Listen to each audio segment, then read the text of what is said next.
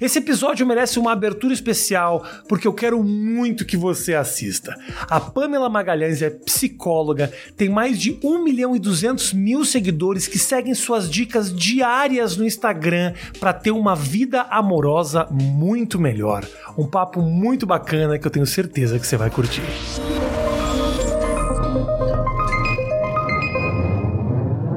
Senhoras e senhores, sejam muito bem-vindos a mais uma edição do Mais Que Oito Minutos. Hoje nós vamos falar de relacionamento, nós vamos falar de fracasso amoroso, Matheus. Que nós já vivemos muitos. Não a Pamela Magalhães. Porque a pessoa que é terapeuta e sabe disso não tem como fracassar nas relações, Matheus. Sabe os, os caminhos. Né? Com certeza. Tudo bom? Ó, primeiro que essa certeza aí não sei muito, não. Não tem como. Mas deve haver uma expectativa sobre aquele que fala sobre relacionamento, claro. que a vida é perfeita, não? Sim, mas eu acho que se eu, se eu realmente confirmasse que a vida fosse perfeita, eu me afastaria muito das pessoas. É. E a conexão é importante. Você é psicóloga. Sou. E me fala uma coisa, o tua, a, a, a, eu vi muita coisa tua na internet falando sobre relacionamento e eu queria, eu queria começar o nosso papo. Eu tenho muitas perguntas para te fazer. Porque eu sou um cara muito mal resolvido. Então eu tenho muita coisa para te, pra te perguntar e muita coisa que eu preciso saber. E Tá. quero saber. E eu queria, eu vi um vídeo teu que eu gostei muito que falava sobre o fim. Eu queria começar o nosso papo sobre o fim. Começar pelo fim. Começar pe- pelo fim. fim de relacionamento sempre é muito sofrido Normalmente. normalmente é muito sofrido, né? E diz, eh, eu já ouvi muito esse papo de que sofre mais aquele que eh, que foi que tomou um pé Foi rejeitado. do que foi rejeitado do que aquele que rejeitou. Eu vou te falar que pessoalmente para mim não é verdade. Muitas vezes eh, ter a, tomar a decisão de acabar um relacionamento é muito sofrido também. Quem sofre mais em fim de relacionamento? Eu acho que não tem competição de quem sofre mais. Acho que o sofrimento é particular, intransferível. Eu acho que muitas vezes algumas pessoas começam esse, esse término um pouco antes e vai, ela- vão elaborando. Outras pessoas são pegas de surpresa. É, as pessoas às vezes focam muito na pessoa do relacionamento, mas existe todo um contexto. Tem filhos, tem familiares, Sim. tem estrutura, tem casa, tem bens, tem planos. Então, às vezes, eu não tô mais afim daquela pessoa, mas caramba, eu apostei nisso. Eu queria que desse certo, eu queria que tivesse funcionado. É muito então, investimento, né? nossa, então tem sentimento de culpa que envolve, tem uma sensação de fracasso, tem frustração. Acho que tanto para aquele que de repente já estava ali desencanando, né, e, e, e dá o gatilho, puxa o gatilho, Sim. como aquele também que aí tem outras outras comorbidades, né? A sensação de rejeição, o sentimento de inferioridade, de não ser bom o bastante, o que, que falta em mim, de buscar defeitos em si. Então eu acho que não dá para medir dor que não é nossa, né? é muito difícil, né? na- ah, pelo menos assim, vou te falar pessoalmente, no final das minhas relações, ah, eu fico fragilizadaço, assim, sabe? De um jeito. Aliás, todas as vezes que eu busquei terapia na minha vida foi pra tratar disso, assim, pra ter, para não encher o saco dos amigos, né? Porque senão você vira um negócio que qualquer coisa, o cara, o cara só fala disso, o cara só fala, pelo menos você escolhe uma pessoa pra falar, eu vou despejar todos os meus problemas em você. Você chato, vou pagar pra ser chato, basicamente. Mas a, a- existe alguma alguma chave ou alguma dica para quem nesse momento, por exemplo, está saindo de um relacionamento? Qual é a melhor maneira dessa pessoa se fortalecer e levantar a cabeça? Eu acho que é não se cobrar. Términos doem. E faz parte um processo de luto, uma elaboração. Então, todos os sentimentos pertinentes você vai ter que passar. Então, eu vejo que a sociedade se incomoda muito. Né? Ai, não chora. Você é uma mulher tão bonita, você é um cara tão legal, você vai encontrar uma pessoa incrível.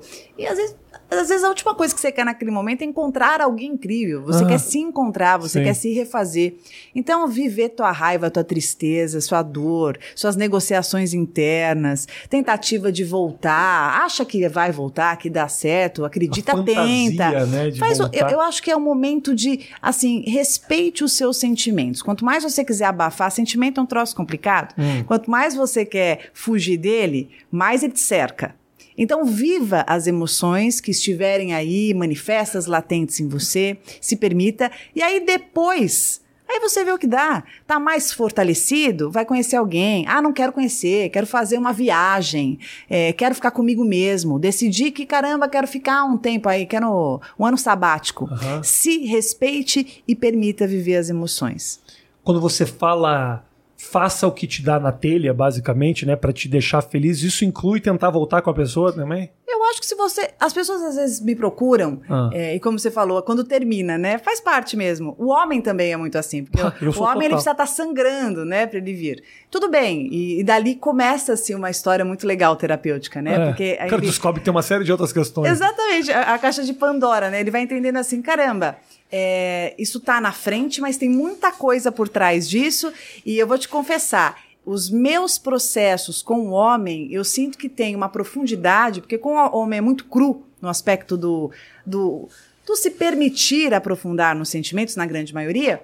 Quando ele começa, ele faz um processo assim maravilhoso e é muito bom para ele, né?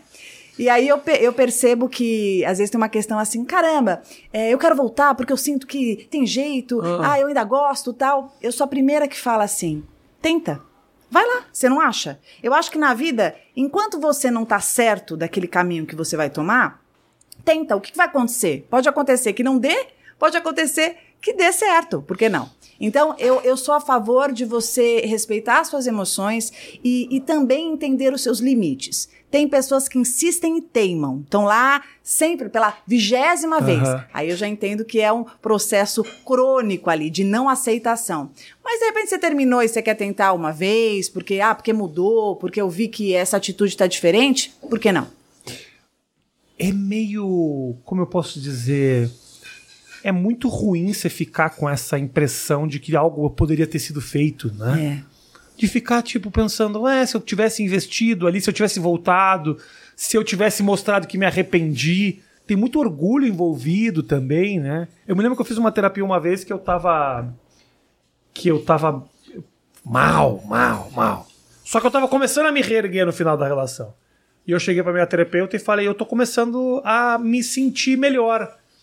E ela me falou, por que você não tenta voltar? Ela falou? Ela falou. Eu fiquei puto, levantei, nunca mais voltei no terapia. Falei, porra, agora que eu tô me sentindo bem, Matheus, a mulher vem falar pra eu voltar, caralho. Não, tem vezes que não tem, tem vezes que já era. Quando você começa a respirar assim, né? Bom, eu prefiro acreditar que ela tava te testando um eu pouco. acho que era um pouco. Quando eu falei isso, ela falou, ela realmente falou, não, não, só queria saber até que ponto É. você realmente estava disposto, se não bastava um clique, eu- porque, É. porque um clique aqui é um clique de noite, você pensando no assunto, daqui a pouco você tá mudando de ideia também. E também mudar de ideia também não é um problema, né? É que quando você me falou, me veio também as sabotagens da vida. Os boicotes que a gente faz. Às vezes a gente tá, assim, suando a camisa para sair de uma relação Aham. disfuncional. Uma relação complicada que coloca a gente para baixo.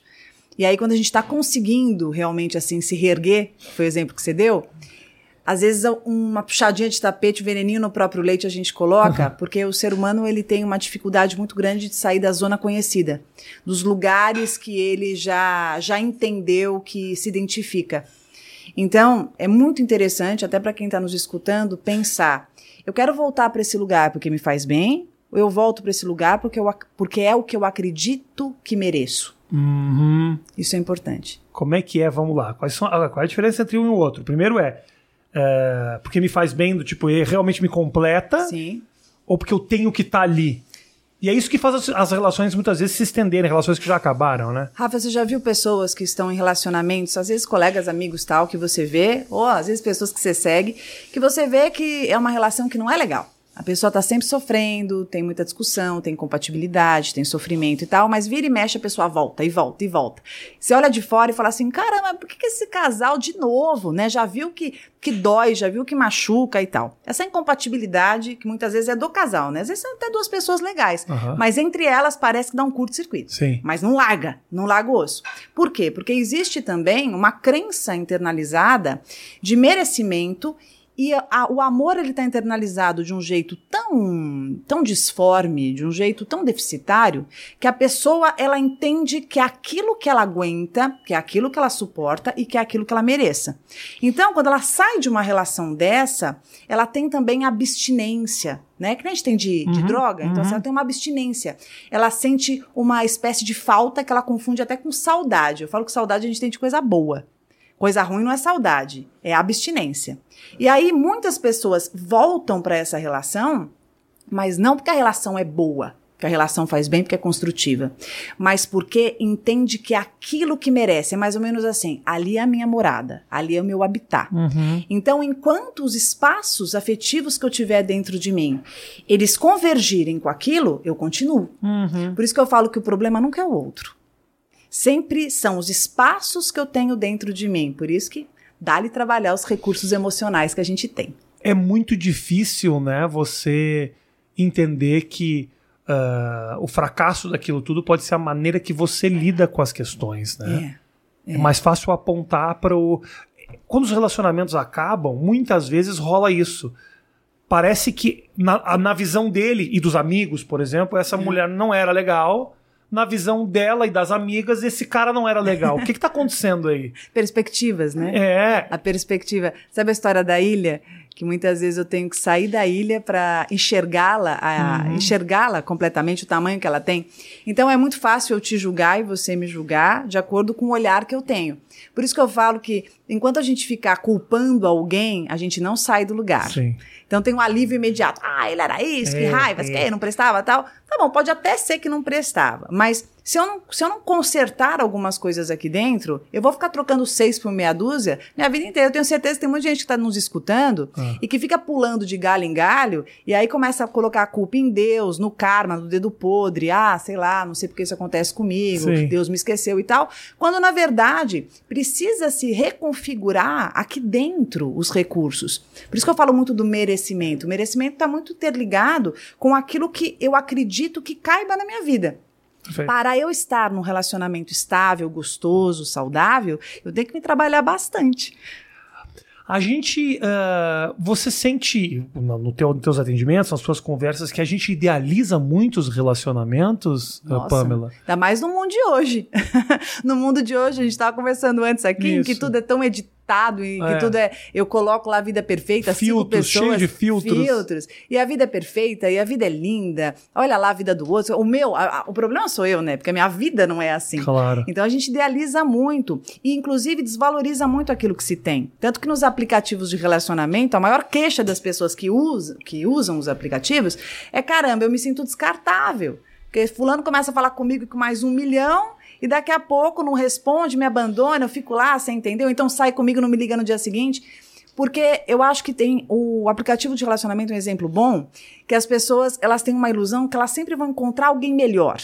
Então começa a conversar Tá com ah, muito disponível, né? Tá na Demais. mão, tá no mesmo lugar que você liga e vê a internet, tem a possibilidade de você ter um relacionamento melhor que o seu a princípio, ou pelo menos idealizar eh, que tem algo melhor aqui a qualquer momento. É difícil. Mas você né? sabe qual é a ilusão desse lance? É que a pessoa ela acha que ela sempre vai encontrar alguém melhor pela quantidade, mas ela esquece que não se trata de encontrar alguém melhor, mas a construção que se faz junto. Então, quando eu sei o que eu quero, no sentido do que cabe para mim, dos meus princípios, dos meus valores, do meu objetivo, eu já tenho um foco diferente quando eu faço essa triagem, né? Eu já não vou ficar dando tanto espaço para pessoas que eu perceba que de repente naquele momento não vibram com aquilo que eu, que eu- aquilo que eu quero. Eu entendo. Aí eu quando- fico mais seletivo. E Eu eu, entendo, construo Pamela. mais. Eu, desculpa te interromper, Imagina. mas eu acho que isso pro homem é diferente. O O homem, homem é diferente. O homem é diferente porque o homem vê a imagem, Ele ele, é passa visual. pro lado e é um outro universo que nasceu. Ele não pensa na será que eu vou encaixar? Será que essa pessoa é ideal pra mim? Será que nós vamos construir uma família? Ele pensa: "Nossa, que abdômen top". é isso. E aí fica duro pro cara, entendeu? Mas eu vou te contar uma coisa. Esse mesmo cara que olha e fala isso, mais tarde ele sente um vazio que ele não consegue entender da onde. Então eu concordo com você que tem uma cultura Uhum. que, que favorece esse, esse movimento e a grande maioria é assim, muito visual, né? A, a mulher ela é mais sensorial, a- o homem ele é mais visual, a mulher ela sente, ela é mais sentimental, ela é mais emoção. Quer se sentir Sim, amada. Ela e- quer escutar, ela Claro. quer receber. Mas, um pouquinho mais pra frente, esse, esse mesmo homem que ele fica mais superficial, ele cai nessa carência. Ele cai. nesse- Não por acaso a gente tem a depressão masculina crescendo cada vez mais. Não por acaso. A gente tem a depressão. A depressão não pega só a mulher, não. Né? A Uhum. depressão acontece pra todos nós. E ela tá num nível, assim, o mal do século. Então, sim, a gente está com um buraco de carência muito grande, até justamente por essa postura. Essa postura muito visual, essa, essa postura muito superficial, essa liquidez. né? Uhum. Sim. Porque no fim, homens e mulheres vão, vão cair no mesmo lugar na falta do ser humano. Porque o ser humano ele quer pertencer, ele quer ser amado, ele quer se sentir visto. Então, concordo que é um primeiro momento, mas depois, tanto que a maturidade emocional faz esse mesmo cara que fez isso aqui, ele começa a questionar. Depois ele fala: "Não, acho que eu tanto que eu escuto muito meus pacientes homens assim: "Pamela, cansei". É muito que eu escuto. Cansei. Cansei de ficar pegando um monte, a verdade é essa. Cansei de ficar pegando um monte de mulher. Eu quero uma pessoa legal. Eu, quando ele tem a intenção, porque, gente, de repente quer curtir, tá tudo certo. Mas até chega uma hora que, assim, é, caramba, eu, eu quero construir alguma coisa. É, e não tô nem dizendo família, família e margarina. Tô, tô querendo dizer, assim, a aquela calmaria da estabilidade, da, constru, da construção, do ter Não, essa vida junto. cansa, não tenha É, dúvida. Uma hora você fala, o que, que tem mais aqui? Mas você só consegue encontrar uma outra pessoa que é compatível a você e fazer um relacionamento, como eu sei que você tem um relacionamento mais sólido e consistente, Uhum. quando você também já estava reconstruído aqui dentro. Senão você não consegue dar lugar para alguém legal, entendeu? Normalmente você daria Sim, lugar para uma pessoa mais vazia, Concordo, concordo. né? Uma pessoa mais superficial. Eu só ia contar um exemplo bom de um paciente meu que ele saía direto com um monte de gente, sei o quê, tinha três celulares e aquela coisa. E um dia ele me manda uma mensagem dizendo assim: só quero te contar que eu tô aqui numa festa, mulher pra tudo que é lado, uma festa maravilhosa, um monte de gente legal, e eu me sinto a pessoa mais sozinha do mundo. Eu acho que é isso. Acho que não importa muito você ter todas as beldades e estar pegando geral. Acho que o mais importante é assim, o que te toca, né? O que te nutre. Aonde realmente você está e com quem você está e como você está. O que faz sentido para você? Quais as escolhas que você faz?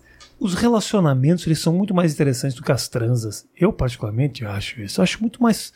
É tão legal conhecer alguém, gostar de alguém, mesmo que seja durante não tanto tempo. Relacionamentos... As pessoas, quando se conhecem, ficam durante, sei lá, dois meses, três meses, aí fala, não dá certo, mas conhecer alguém na sua plenitude, Sim. assim, é tão interessante saber quem é, da onde veio.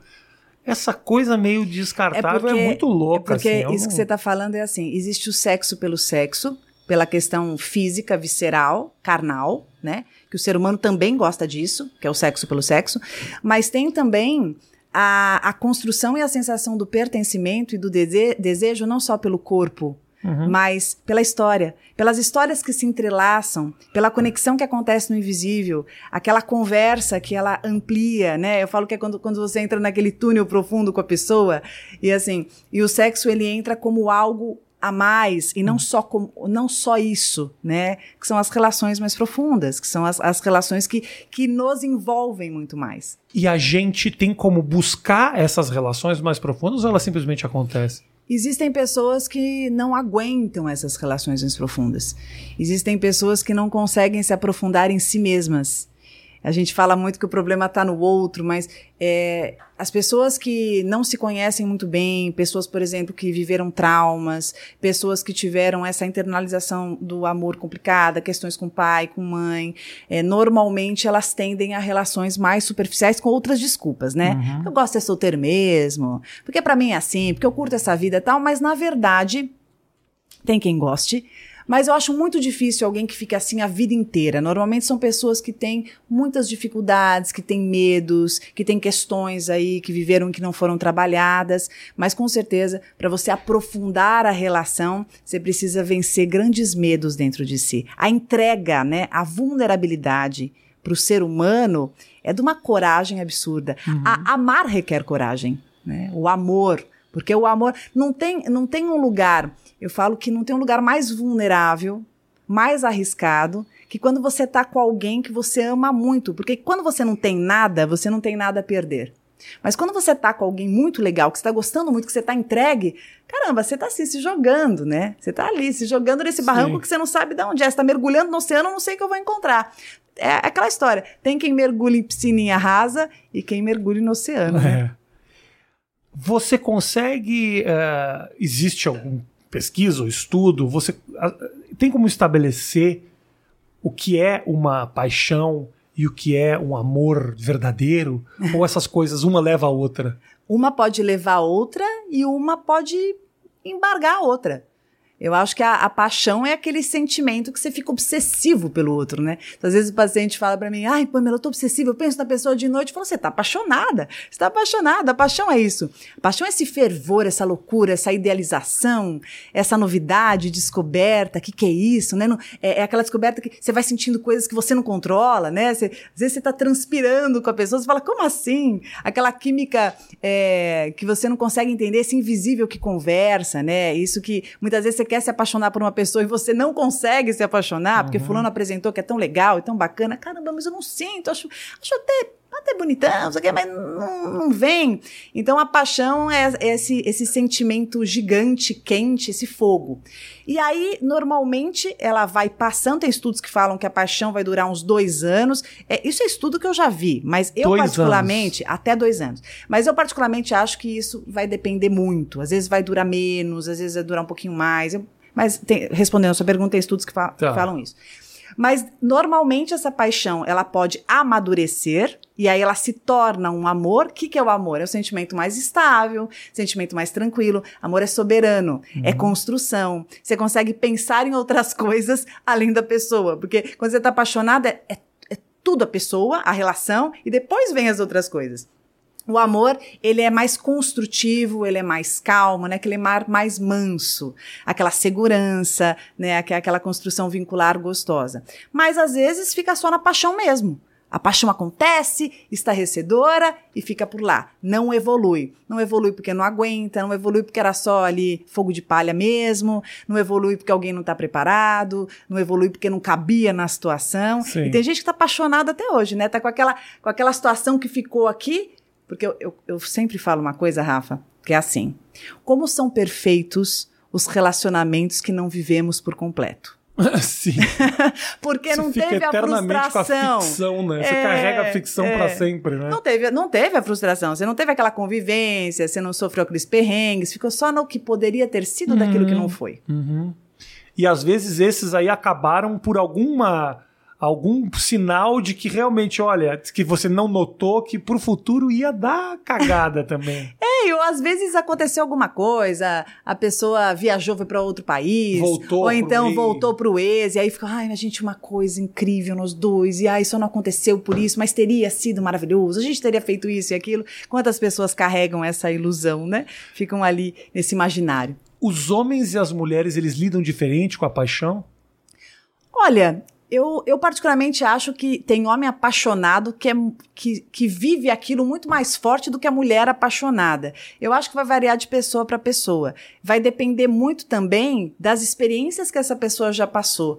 É tão engraçado, né? Você, você tem um filho. Uhum. Acho que quando você, você, se tiver essa oportunidade de vocês trocarem, quando ele viver a primeira paixão, a nossa primeira paixão, né? Quando a gente é mais novo, é pura, é forte é assim, é tão bonito de ver porque a gente acredita e a gente viaja, porque a gente não tem a experiência das pancadas ainda, né? Uhum, então uhum. eu acho que é, vai diferir de acordo com o que eu já vivi, as experiências que eu já tive, os calos emocionais que eu tenho. Sim. Então, fazendo um contraste, você vê o primeiro amor da adolescência e o amor que a gente teria hoje numa vida mais adulta, né? Uhum. Eu falo que às vezes a gente, a gente, quando a gente já viveu muita coisa, a gente voa, mas volta, né? Costuma voar, mas volta. Quem voa demais mais, mesmo mais velho, mais experiente, são pessoas que não estão conseguindo absorver essa experiência, justamente para conseguir se colocar na vida de um jeito mais um jeito que se preserve mais, né? De um hum. jeito mais precavido. Mas será que também é tão positivo você se preservar assim? Demais não. Te impede às vezes de Demais, levantar voo, não. né? Demais não. Mas é importante a gente ter eu falo, mas eu sei que na prática, como eu falei da paixão, não é fácil. É, é. Mas o quanto a gente puder é, cuidar um pouquinho da onde a gente está pisando, quando a gente tem mais experiência, eu acho que é uma boa. Quando a gente é mais novo, a gente mergulha, Sim. né? A gente não sabe, a gente vai mergulhando e faz parte. Mas quando a gente está um pouco mais velho, já viveu poucas e boas, já se machucou bastante, eu acho que se a gente puder dar uma verificadinha da onde a gente está pisando, vai ajudar. Não é garantia de nada, gente, mas pode ajudar um pouco por que, que a gente, uh, Pamela, dá tanto valor para as palavras dentro de um relacionamento? Entendeu? Por exemplo, uh, tem marcos importantes, que é. são marcos que não estão definidos, não existe uma, um dogma, um, um, não existe uma lei né, que diga uh, que falar eu gosto de você tem um valor nota 3 que o eu te adoro tem um valor nota 6, o eu te amo é tipo tudo. Caramba. Mas por que, que a gente considera esses marcos importantes dentro de um relacionamento? Eu acho é, não, que... é, porque tem isso, né? Não tem Nossa, um pouco? claro que tem. Eu lembro da, da, minha época de adolescência, tinha aliança, que eu já estava namorando há tanto. Aliança Como não me dá uma aliança de compromisso, compromisso? Eu quero essa aliança.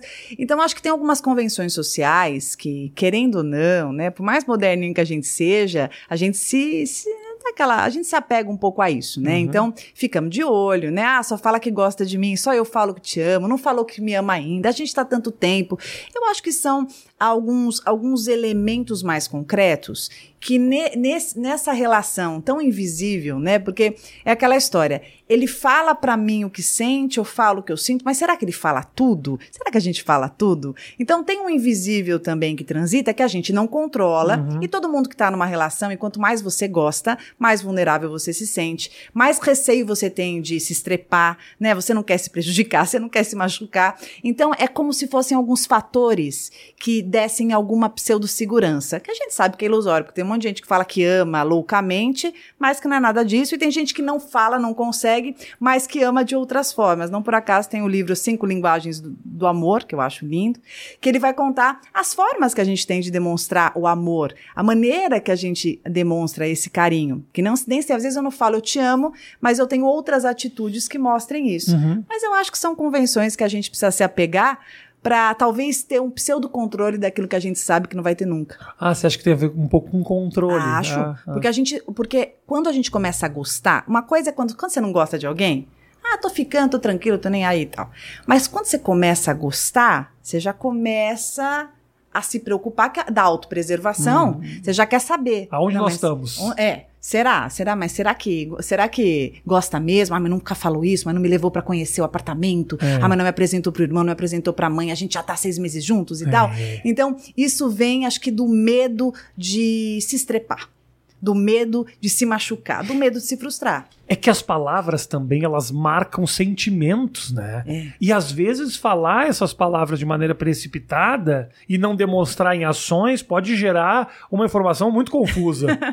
É, dúbia, né? é, é. E- e, ah, o cara falar que gosta, mas ao mesmo tempo não tá exclusivo. É. O isso. cara falar, estamos juntos, mas ao mesmo tempo não te peço em namoro. Hum. Te adoro, vem aqui pra minha casa, mas então assim, é. É louco, né? Como a comunicação. Tem e às, vezes, pessoas- e às vezes não deixar essa comunicação claro também é muito providencial. É tipo, ah, não vou falar também que é pra si eu saber que eu posso tô, tô tateando o mundo ao meu redor, assim, né? E tem gente também que não fala o que sente, fala o que o outro quer ouvir. Porque não quer conflito, porque não quer dor de cabeça. Então, nem todo mundo é tão franco naquilo que diz. A comunicação, eu falo que ela tem os seus mistérios, né? Tem as suas arestas. Uhum. Por isso que eu digo assim, mais do que o outro fala, perceba o que ele faz. Eu estava atendendo uma paciente ontem, eu disse isso a ela. Eu falei, você tá, você tá me dizendo tudo que ele falou, porque essa geração traz muito o que falou, né? O que escreveu e É, mostra o print e tal. muito. Eu falo, tá bom, eu já li, eu já entendi. Mas na história que você me conta, o que ele escreve não condiz com as atitudes. Aí ele olhou pra mim assim, por quê? Eu falei assim, porque eu, por exemplo, tô lendo no comportamento dele medo. Ele olhou pra mim, medo? Eu falei, é. Você não tá me falando que saiu do cinema, saiu correndo, te deixou rápido em casa, não ficou depois falou, ai, foi maravilhoso estar com você? Não é um pouco complicado? Não, não é uma dupla mensagem? Então, mais do que o outro fala, né, o que ele faz. Porque nada é mais franco que as nossas atitudes. Nada. Se nós conseguirmos ler as atitudes e o invisível daquilo que a gente sente, a gente vai conseguir compreender muito melhor a nós mesmos e ao outro. mais importante até mesmo do que a gente ouve ou do que a gente lê. É mais interessante. Isso é verdade, né? Às vezes a gente, a gente tem tantos textos, tantas fotos, tantas memórias que você constrói ficções a partir de Isso. mensagens, né? Isso. Você nunca teve, por exemplo, um amigo mesmo, um cão, ah, não, não quis dizer amigo, alguém, algum conhecido que você sente que não vai muito com a tua cara, Mas Oi? ele fala assim. Nunca, imagina! que isso, Pama? Mas aí você vê ele fala: Não, eu gosto do Rafinha. Não, eu curto o Rafinha. Então, assim, nem tudo que os outros falam é o que sentem. Mas a gente sente o invisível.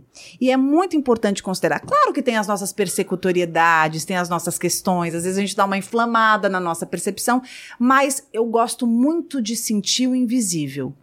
Porque todos nós temos o nosso sexto sentido. E considerar isso é muito importante. Porque na relação, voltando no relacionamento, a gente tem um desejo de que dê certo muito grande. Né? São muita, né? Muitas vezes eu quero tanto que dê certo, quero tanto que eu fico só na minha sensação, no meu desejo, e esqueço de considerar o que realmente esteja acontecendo. Por que que a gente trai? O motivo que o homem trai por convenção é diferente do motivo que a mulher trai? Ou não? Olha, eu acho. Cada um, que... ob- obviamente, os indivíduos são indivíduos, né?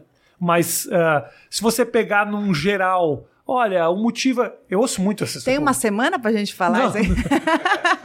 Não me fala. semana? Não tem pressa. É, não tem brincando. pressa nenhuma. Não, é falar. porque assim, é um assunto, tô pensando por onde eu vou. Porque assim, são milhares de motivos. Mas eu quero começar dizendo algo bem polêmico.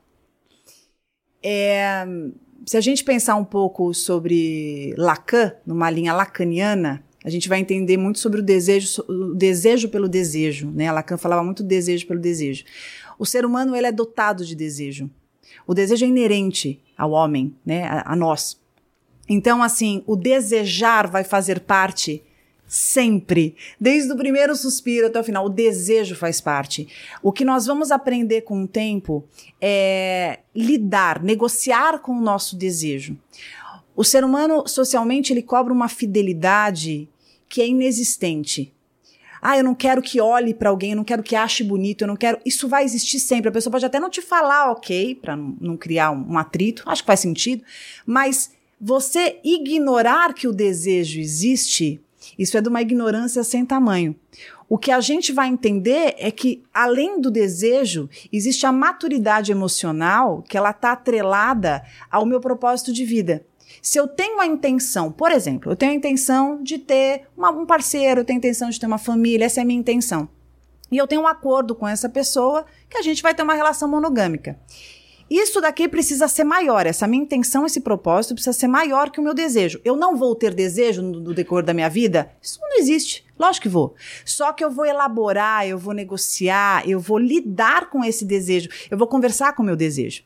Agora, o homem, ele tem um fator cultural, isso é inegável, o machismo tá tanto no homem quanto na mulher. Então tem uma cultura que a gente vai, eu acho que a gente está no processo de desconstrução com muita coisa, a gente tem o homem dono de casa, quando isso, né? Hoje temos. Então, é, tem sim um machismo maior, o homem se dá mais o direito, né? Não, porque eu sou homem. Isso não tem nada a ver, porque o desejo do homem é o desejo da mulher. Tem fatores hormonais, concordo, que tornam o homem talvez mais impulsivo, né? é, na- naquele momento. Sim, mas o fator cultural também, para mim, é o elemento principal. Porque tem muita mulher que tem desejos aí incontidos, tanto quanto ou mais do que um homem. Eu acho que o que vai mudar no sentido da fidelidade é o quanto você tem maturidade emocional pra, para os seus objetivos de vida. A pessoa que trai, ela não trai o parceiro, a parceira, trai os seus próprios objetivos. Porque se eu me propus a namorar numa uma relação monogâmica, se eu me propus a estar casado numa relação monogâmica e eu traio, ah, estou lesando fulano? Estou, antes de mais nada, lesando meu próprio, minha, minha própria proposta de vida. Então, quanto mais sabedoria, quanto mais maturidade emocional, mais coerente você é das suas escolhas. Então, tem os que sabem lidar com os seus desejos e aqueles que se rendem aos seus desejos com a desculpa do machismo. Então, o- o- o- os desejos, eles são, tanto do homem como da mulher, eles são os Tanto. mesmos desejos. São, é, é, aí vai de pessoas, vai de hormônio, vai da personalidade, mas não dá pra falar que o homem tem mais desejo que a mulher. Não concordo. Eu não digo não tanto pela quantidade, mas assim, eu já ouvi muito essa história, que eu também nem concordo tanto, que o homem, ele trai pelo desejo carnal de ter uma outra mulher, da conquista, e que a mulher gosta, eh, tá faltando alguma coisa, tá se sentindo vazia e precisa de um carinho que talvez não tenha em casa, e não é o caso do homem. Já ouvi essa história, eu não concordo pa- particularmente, mas já ouvi demais essa história. Isso faz algum sentido, né? Eu, Que, que o homem tenha um, uma, uma, uma, um, gatilho é diferente. Eu acho que pelo fator cultural, o homem veste esse lugar, ele se acostuma com isso e toda vez que você vai fazer alguma coisa, você busca dentro de si algumas desculpas que te encorajem para aquilo. Então, se eu pensar assim, ah, eu sei separar quantos pacientes eu já atendi, ah, eu sei separar, Pamela, tranquilamente o amor do sexo, amo a minha mulher, mas, pô, tô com vontade, tô lá, é o momento, eu vou curtir e boa. Então, eu acho que tem essa busca, tá? Nessa, nessa crença arraigada aí desse machismo que acaba favorecendo essa conduta. Uhum. A mulher hoje, com tudo que a mulher já viveu, da liberdade, você sabe da história das revoluções e tal, a mulher hoje, ela, se você pegar em estatística, a mulher nunca apareceu as mulheres traindo tanto quanto quanto agora. Porque as mulheres elas estão elas estão se sentindo mais nesse direito de viver essa sexualidade, e principalmente, eu nem acho que elas traiam mais hoje do que ontem, mas eu acho que elas conseguem falar mais sobre isso do que antes. Antes o homem, o homem chega, sei lá, no futebol, na sauna, tal, no bar e conta, ah, peguei fulano, tal, pode uhum. ser casado, namorando, e as pessoas acham ok, os amigos, ah, isso mesmo, acho engraçado. Quanto à mulher, ah, não, o que, que vão achar? Não, imagina, não vão mais andar comigo Sim. e tal. E hoje isso mudou um pouco. Então, hoje as mulheres também falam disso e, e muitas vezes são vistas como, nossa, que descolada, né? Uhum. Que empoderada. Uhum. Mas, na verdade, eu acho que a traição pela traição, seja ontem, seja hoje, eu acho que ela, ela é um reflexo, sim, desse desvio da maturidade da tua proposta. Claro que os motivos de você fazer, puxar o gatilho e trair, eles vão sim se encontrar com o que você falou. Um vazio existente existencial, uma carência, uma necessidade de autoafirmação. Ah, porque eu quero me vingar, ah, porque eu quero, eu quero mostrar o quanto eu posso, ah, porque eu tenho esse desejo, ah, porque minha mulher não transa como essa pessoa transa em Às casa. Às vezes mostrar para mim mesmo que eu ainda posso. Né? Sim, o Flávio Gicovati tem um vídeo no YouTube que eu gosto muito, que é sobre, sobre a possibilidade de ter dois amores, que ele, ele trazia umas questões e, e discutia. E aí ele fala assim, é muito comum é, a pessoa às vezes ter dois relacionamentos. Um que tem a segurança e o outro que ele tem a sexualidade, a liberdade sexual. Então, você encontra também as pessoas que traem dizendo isso. Mas, meu Deus, eu amo tanto aqui, tanto, tanto lá. Só que aqui eu tenho segurança e aqui eu tenho sexo. Uhum. De um jeito que eu não consigo ter os dois na mesma pessoa. Então, eu acho que quando a gente não consegue ter os dois na mesma pessoa, é a nossa pessoa que precisa ser consultada, né? Sim. Como será que eu estou me portando nas relações? A pergunta que eu faço para esses meus pacientes que chegam com essa questão é: e você? Você se permite amar a mesma pessoa que você pode ter essas loucuras, essas, essas aventuras que você tem na cama? Você se permite? Porque às vezes a própria pessoa não se permite, né? A própria pessoa tem uma internalização de crenças e de pensamentos que ela precisa, ela precisa diferenciar, ela precisa distinguir esses, esses ambientes. Uhum. Sim, eu entendo.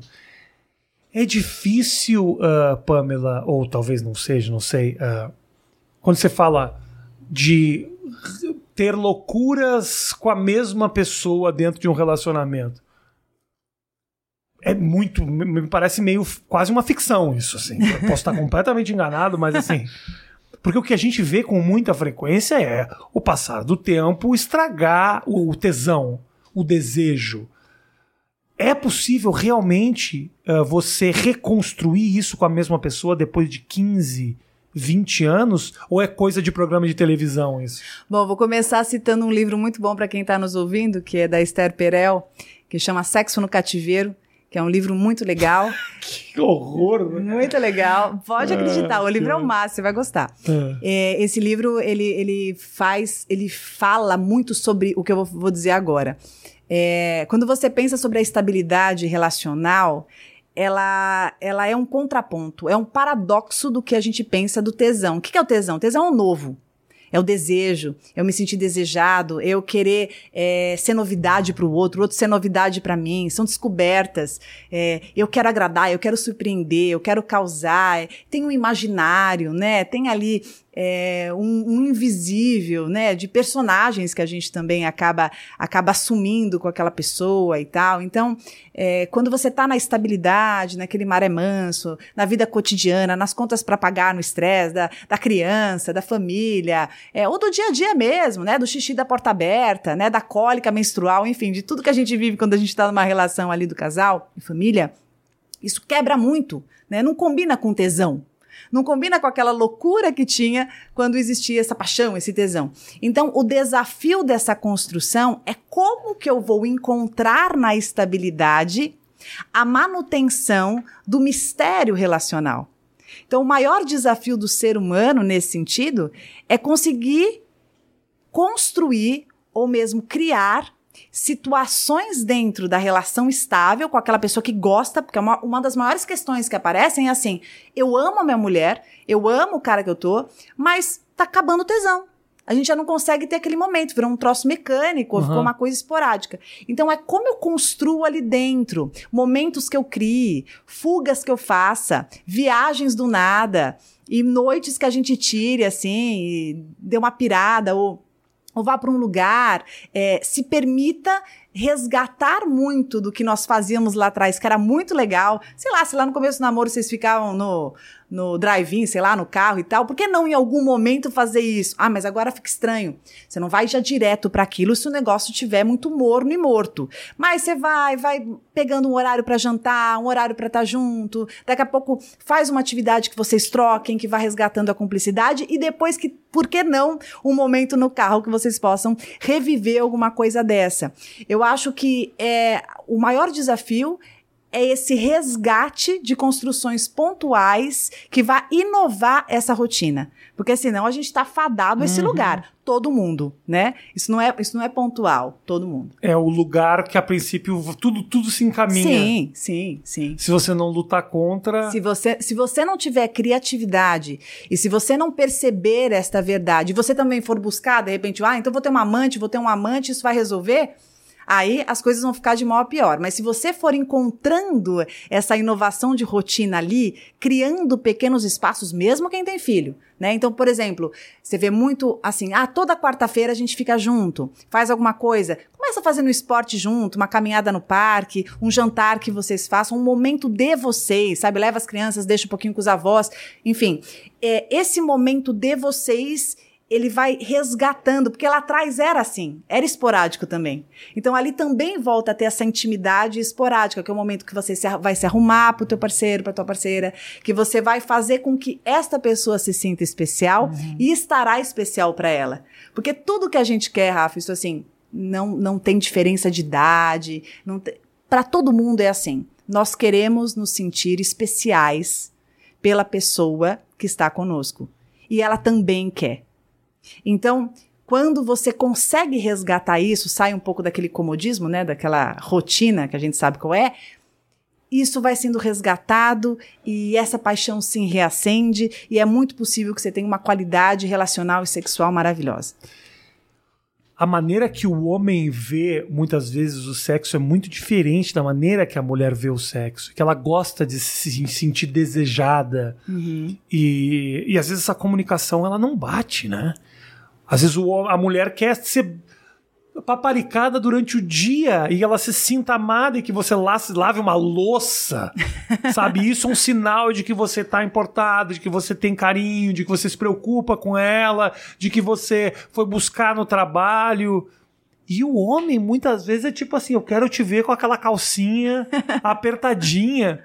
E é, é, é difícil, às vezes, o homem conseguir entender o que faz ela despertar o desejo dela e ela também, muitas vezes, o dele. Que, que ela, ela também entra nesse modus do tipo, ah, calcinha, eu não vou mais usar essa calcinha que eu usava antigamente, já não faz mais sentido. Essa comunicação.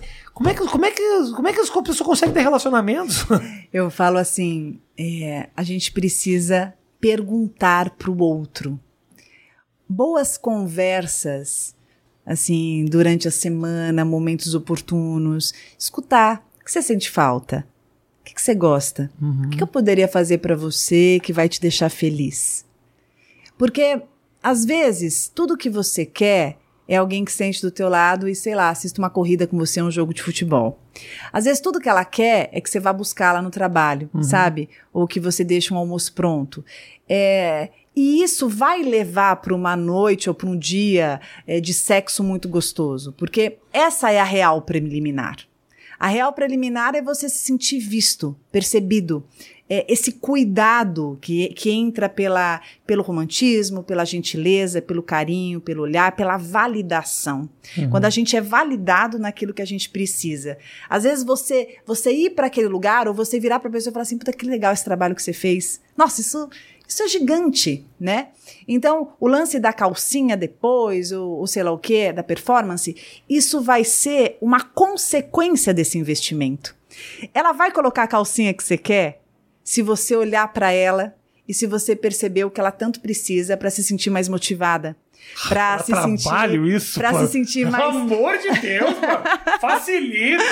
Não dá, Pô, não. tem uma pílula aí, o negócio, pô. Cara, eu entendo, eu entendo. Olha, sabe por que não dá trabalho? Porque no final é uma coisa tão gostosa, é uma, Ah. é uma harmonia tão grande, porque assim como ela precisa, você também precisa. Claro, né? claro. Aqui, é- essa outra parte é só a finalização. Aham, claro. Não, sem dúvida. É que às vezes a gente, pô, o ser humano, não tô querendo arranjar desculpa a não fazer isso, não é Sim, isso? sim. Mas eu tô falando, às vezes a gente entra ah, numa rotina tão pesada e as coisas, eu tenho que fazer certas coisas, eu entrego. Às vezes uma rotina egocêntrica, que você só pensa no teu bem, na tua evolução profissional, você tá É. pensando em você, em você, em você. E às vezes você chega em casa achando que, oxa, o meu prêmio vai ser ter uma noite maravilhosa. Que às vezes você não se dá conta de que no meio do caminho você mandou uma mensagem que chegou atravessada, de que vocês brigaram por causa de uma conta que não foi paga, e isso às vezes estraga tudo. Essa coisa é muito legal, que as preliminares elas começam muito antes, às vezes até de chegar, até às vezes de se encontrar. As preliminares já começaram. E você sabe que quando você fala isso, esse exemplo foi ótimo, sei lá, um momento de trabalho pesado, que você tá exausto e tal. E aí você tá imaginando que tudo que você quer é uma noite, papapá. Mas na verdade, nem tudo que você quer é o que você tá precisando. Às vezes você tá precisando de um abraço. Às vezes está precisando ali de um conforto, está precisando de um colo e depois vai chegar nesse lugar, né? Por isso que é muito legal para quem está passando por uma situação parecida, que é muito comum, né? Tá exausto no trabalho, ainda mais agora final do ano, né? A gente tá acabado. Por que não falar? Fala. Nossa, tô tão cansada, tá tão difícil. É, e não só se queixar, procura o outro também. Nossa, me dá um abraço. Sim. Né? Fica aqui mais perto. Né? Sinto falta da gente, da gente junto. É, aí falando um pouco de homens e mulheres que você falou, o homem muitas vezes ele tem uma dificuldade de trazer essa vulnerabilidade, falar, né? Por exemplo, tô cansado, tô precisando de um abraço, de um carinho, quero você aqui comigo. Às vezes o homem ele busca o sexo porque é o caminho que ele tá mais acostumado. Então ele tá acabado, ah, preciso de uma noite de sexo. E na verdade, vai ser bom se rolar essa noite de sexo, claro, não tô dizendo que não queira, mas o- a outra parte do amparo também é importante. A parte de ser escutado, de conversar um pouco, de, de dividir, de, de se sentir um pouco mais respaldado. Aí com certeza esse momento do sexo vai ser muito melhor. Existe uma. Como eu posso te dizer?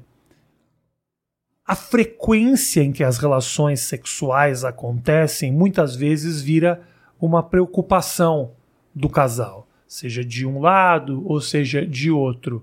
Existe uma média para que seja saudável? Cada casal se arranja? Tem pessoas que são felizes transando, sei lá, uma vez por mês? Ah, como, é que, como é que funcionam esses números? Se é que isso faz algum sentido. A sociedade, a sociedade vai estabelecendo números, né? Você vê isso escrito em revistas, você vê isso em sites, você vê isso na conversa de amigos. Ah, não, o, o, o, bom normal é três vezes por semana.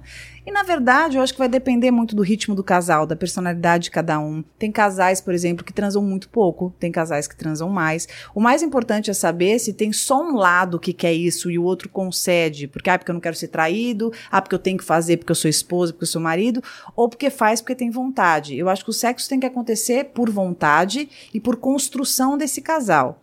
Não tem que entrar no piloto automático, não tem que ser bater cartão. Eu acho que o fundamental é entender quando não tá muito legal a sexualidade e um tá desgostoso, sentar e conversar. O diálogo é o melhor caminho. E o diálogo é, às vezes eu falo isso e a pessoa fala: "Ai, que saco". Mas gente, tem que falar, né? Ah, eu falo que a nossa diferença dos animais é que a gente consegue verbalizar com, com o outro ser humano. Sim. Falar o que sente, falar que tá insatisfeito sem brigar, sem acusar, porque às vezes tem muito isso, porque você não transa comigo. Bom, mas se eu não tô transando com você, o que, que será que tá acontecendo entre a gente?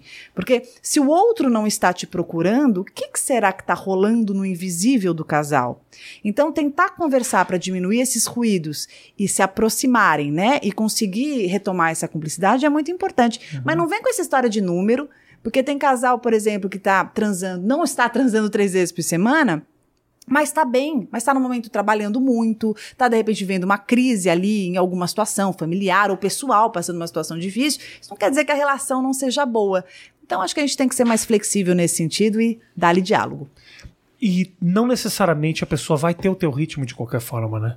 Às vezes você encontra alguém que tem ritmo, às vezes, às vezes não encontra, acho que essas coisas. Ou vai se afinando, né? Eu acho casal, que você vai construir o ritmo do casal né? O teu ritmo, como o sexo é uma coisa que você faz com, junto com outro, quando uhum. a gente uhum. pensa num relacionamento de casal, é uma coisa construída, né? Como faz para ficar bom para as duas partes? Uhum. Como faz para os dois se sentirem ali bem? Porque o sexo tem que ter prazer. Se vira uma obrigação, fica uhum. chato, uhum. né? Fica aquela desculpa o tempo inteiro e acaba levando acho que fica com peso desnecessário, que é muito conhecido, né? Sim. Nas relações, que não precisa ser assim. Para ambos os lados. Para ambos Porque os lados. Porque também tem uns caras se sentindo pressionados pela mulher que Sim. quer transar muito. Às vezes o cara tá tipo, ah, eu nem tô muito afim. É. Não é uma coisa. A gente tem a visão machista de que é sempre o homem que quer transar mais que a mulher, e não necessariamente é não. assim. Tá tem... cheio de mulher com libido desenvolvidaça. E tem as, as, as intenções da transa, né? Às vezes quer transar porque quer marcar território, às vezes quer transar pra, pra se sentir mais seguro, uhum. às vezes vezes transar para ter certeza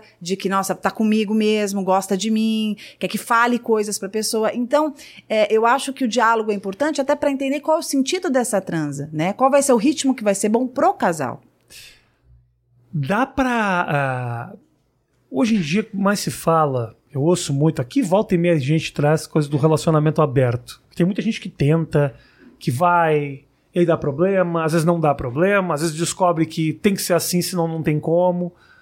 Às vezes o relacionamento aberto é uma, uma solução para uma sexualidade que já está meio castigada, às vezes é só uma aventura. Qual é a melhor maneira de entrar nessa história, se é que existe uma maneira? Uma maneira mais segura para que não estrague um relacionamento que já está construído? Olha, eu vejo, vi muitas matérias já sobre trisal, sobre, enfim, relacionamento aberto, mas na minha experiência, eu vou te falar a minha experiência clínica. Tá. Eu não sou contra nada. Eu, eu sou aquariana, tenho, eu sou psicóloga, tenho cabeça aberta. Eu acho que se você, você, você vive uma situação assim e está maravilhosa, ótimo. Uhum. Na minha experiência, eu não vejo isso sustentado a médio e longo prazo.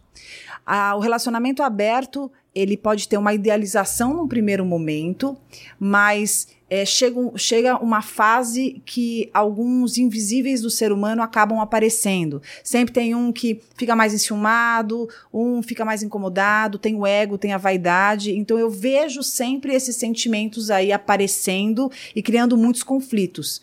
Então, eu ainda não tive no consultório uma experiência de sucesso nisso.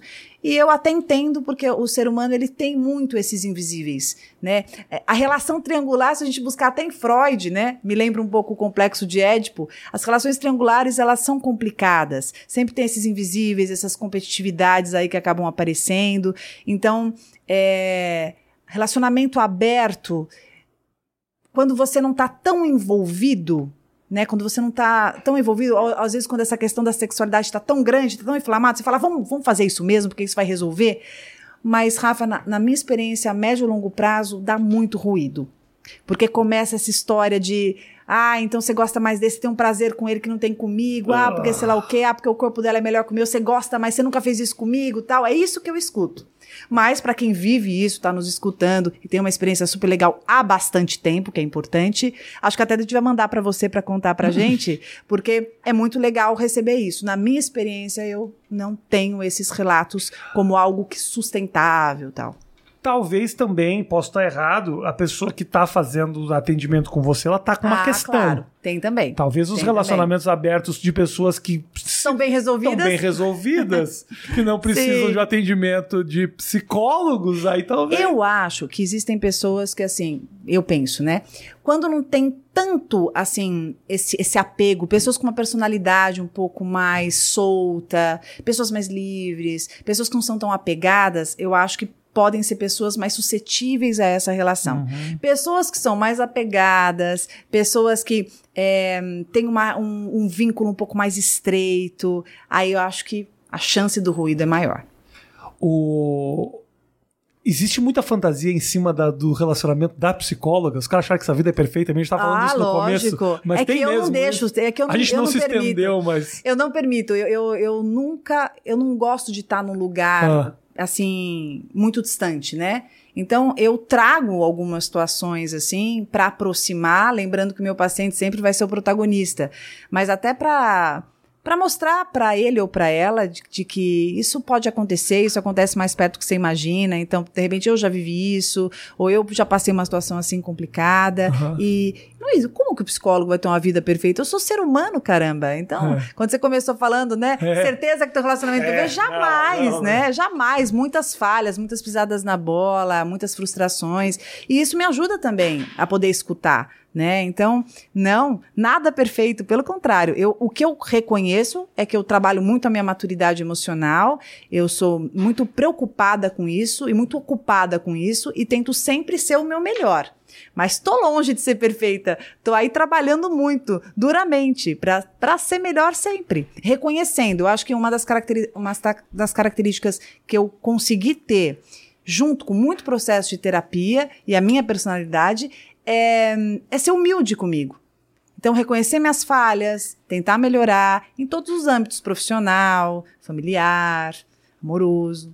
Nessa história da, da, da, da pandemia, realmente os relacionamentos foram muito afetados. Eu ouço muito isso. Nossa. Muita separação, muito, Muita. rolou isso Muito, mesmo. muito porque a pandemia fez com que as pessoas eh, ficassem em casa e não tivessem os álibis, né? Ali o happy hour, Uhum. a academia dia, dia, tarde, noite, os encontrinhos e tal. Então, assim, é lá que tinha que estar.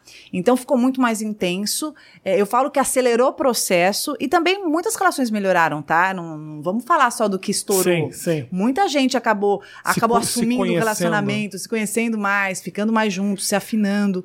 Então, é aquela história. É, relacionamento, quando você tem muitos escapes, né? Então você tá saindo o tempo inteiro, você não tá vivendo realmente aquilo. Então a pandemia fez com que você vai viver a tua realidade, você vai conhecer teu filho, que às vezes tá na tua casa, você nunca, nunca olhou para ele direito, a tua esposa, o teu parceiro, quem essa pessoa é, como ela está, né? Teve, eu, eu tinha pacientes que no começo da pandemia, depois de uns seis meses, falavam assim: Nossa, eu nunca reparei como, como ele é quieto. Como ele não conversa. Ou então, nossa, ele é insuportável. Então ela faz isso por quê? Porque ficaram muito juntos. E aí começaram a enxergar. Então eu acho que favoreceu muita coisa.